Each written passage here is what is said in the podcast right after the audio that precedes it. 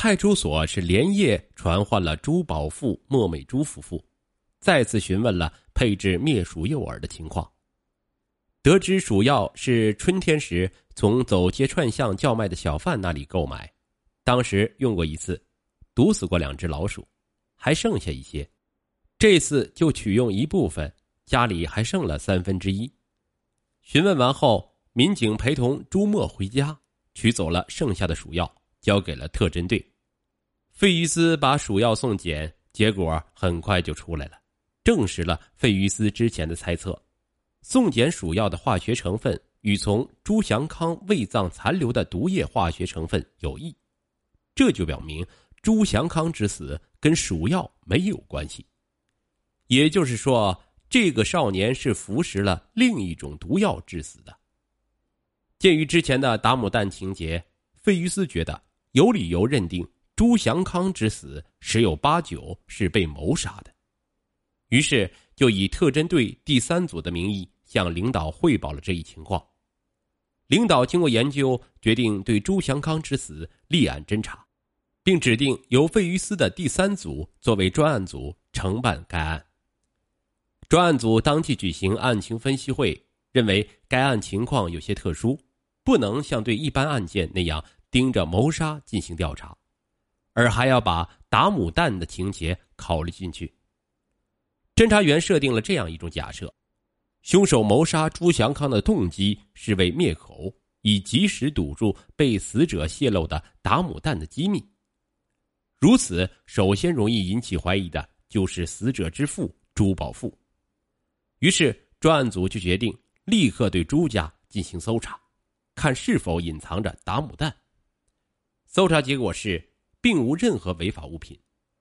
费伊斯考虑一番后，指派侦查员郭林生、张孝民前往派出所了解朱宝富、莫美珠夫妇的基本情况。郭张两人了解到的情况是，莫美珠与朱宝富的结合乃是再婚，她的前夫姓黄，是个船夫，五年前死于长江航行中。一九四八年春，经人介绍，他与单身汉朱宝富结婚。这次横遭不测而暴亡的朱祥康，系莫美珠与前夫所生，跟朱宝富没有血亲关系。朱宝富系孤儿出身，幼时行乞多年，抗战时参加国军，抗战胜利后带伤退伍，将军队发的复员安置款、残伤补贴作为资金与人合伙做生意，赔个精光，无以为生，只好靠拉黄包车过日子。专案组对上述情况进行分析。菲玉斯说：“这样看来，那个横死的少年朱祥康并非朱宝富的亲生儿子。可是当天我见他一个大男子汉垂头痛哭，痛不欲生。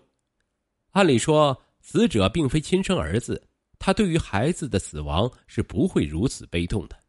现在想来，当时那一幕是否有些反常？这里面可能有一些问题呀。”一番讨论后，专案组决定对朱宝富在八月十三日朱祥康横死当天上午的行踪活动进行调查，看是否有作案的可能。两名侦查员拜访了朱家，跟朱宝富个别谈话，了解其八月十三日那天上午的活动情况。朱宝富说他是拉黄包车的，只要有活干，那就是天大的好事了。儿子死亡那天，他是七点钟不到就出门的。拉着空车朝水西门内过去，刚过城门洞，运气就来了。大福制鞋帽店的王老板在店门口唤住了他，说：“老朱，你今天没包车活吧？那我包你半天。”原来王老板的妹妹带着儿子来到南京游玩，住在哥哥这里。王老板就想雇辆车，让妹妹带着从未来过南京的小外甥四处转转。因此，十三日上午，朱宝富一直跟着王老板的妹妹、外甥在一起，没有离开过。侦查员当即直奔大福志，问了王老板，还直接问了还没离开南京的一大一小二位上海来客，证实了朱宝富所言不谬。这样，对朱宝富谋害朱祥康的怀疑就解除了。八月十四日晚，专案组再次研究案情。对于朱祥康的死因，还是坚持认定是跟那颗打母弹有关。既然如此，那就以达姆蛋为突破口进行调查，如何？于是决定次日去向阿兔等几个前几天与朱祥康一起玩达姆蛋的少年调查。八月十五日上午，专案组全体出动，先去找了阿兔，向其了解到了那天一起玩耍的另外几个少年的姓名、住址，然后分头前往调查。最后，一干侦查员碰头汇总了以下情况：朱祥康比那几个小伙伴小一两岁，家里又穷，所以那几位不大愿意让他跟他们一起玩耍，而他却特别喜欢往他们跟前凑。为此，他宁愿把自己的零食、零花钱节省下来，拿给大家一起享用，以换得不被驱赶的待遇。八月十二日下午，几个人说好要去捕蝉的，但没人跟朱祥康说，因为没人把这个小不点当回事儿。可是，朱祥康还是在大伙出发前粘了上来，拿出了一颗完整的子弹，说谁要谁就拿去，顿时引起了众人的兴趣，都争着要这颗子弹。谁也不想让谁，最后不知是谁提议以剪刀石头布来做选择，但这时费于斯冒出来了，这伙少年受惊而逃，各自回家。那么，朱祥康是否告诉过大家这颗子弹的来源呢？这个每个人都摇头。专案组当然不可能就此罢休，那颗达姆弹肯定是通过某种途径到朱祥康的手里的。只要了解这个遇害少年之前数日的活动情况，大致上就能推断到那条途径的方向了。就在这一当，专案组接到了水西门派出所的电话，说群众前来反映朱宝富的历史问题。于是费玉斯立刻和侦查员小刘前往派出所了解情况。反映朱宝富历史问题的是宜丰巷的一个姓蒋的漆匠，他早年跟朱宝富一起要过饭。后来，朱宝富当了兵，他因病潦倒街头，眼见的就要死亡的时候，得遇到一个老漆匠搭救，收为义子。后来当了老七匠的入门女婿。朱宝富与孟美珠结婚后，也住到了怡丰巷，两人自此接触就比较多。据蒋七匠说，解放前一次与朱宝富喝酒时，听朱宝富说过，他当初入伍后，上峰见其机灵，就将他推荐到。军统局警卫部队，所以他名义上当的是陆军，其实是戴老板的军统局特工编制。抗战胜利后退伍时得到的复员金，要比一般陆军部队的退伍军人多了百分之五十。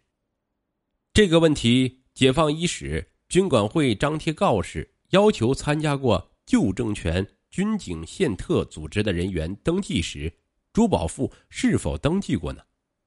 派出所翻了当初的登记材料，发现朱宝富只登记了当过国民党陆军的士兵，没有说是军统局特工编制，这属于隐瞒历史，一旦查实是要承担法律责任的。当然，眼下专案组的着眼点并非在此，而是需要考虑朱宝富为何要隐瞒这段历史，这一行为跟现在的达姆蛋和朱祥康命案是否有关系？专案组决定暂时先把朱宝富的历史问题往旁边放一放，还是按照之前所考虑的，盯着打母弹的来源调查。针对死者这个年龄段儿童的特性分析，他获得这颗子弹后，肯定很快就会拿出来炫耀的，所以估计朱祥康获得这颗子弹的时间就在死前的数日。专案组决定盯着孩子被害前几天的活动行踪查摸。指望借此获得那颗打母弹的来源渠道，怎么查呢？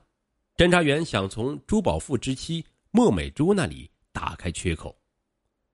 八月十七日，莫美珠被悄悄的叫到了派出所，侦查员向其了解其子死亡前数日的活动情况，他只是流着泪摇头，再问还是摇头，不过总算开了口，说他一天之中除了中午回家做饭之外。都在马路上叫卖，现在正是放暑假时，孩子喜欢到外面满世界乱跑，不清楚他在玩些什么。你们问我，倒还不如去问和他一起玩的那帮子小爷了。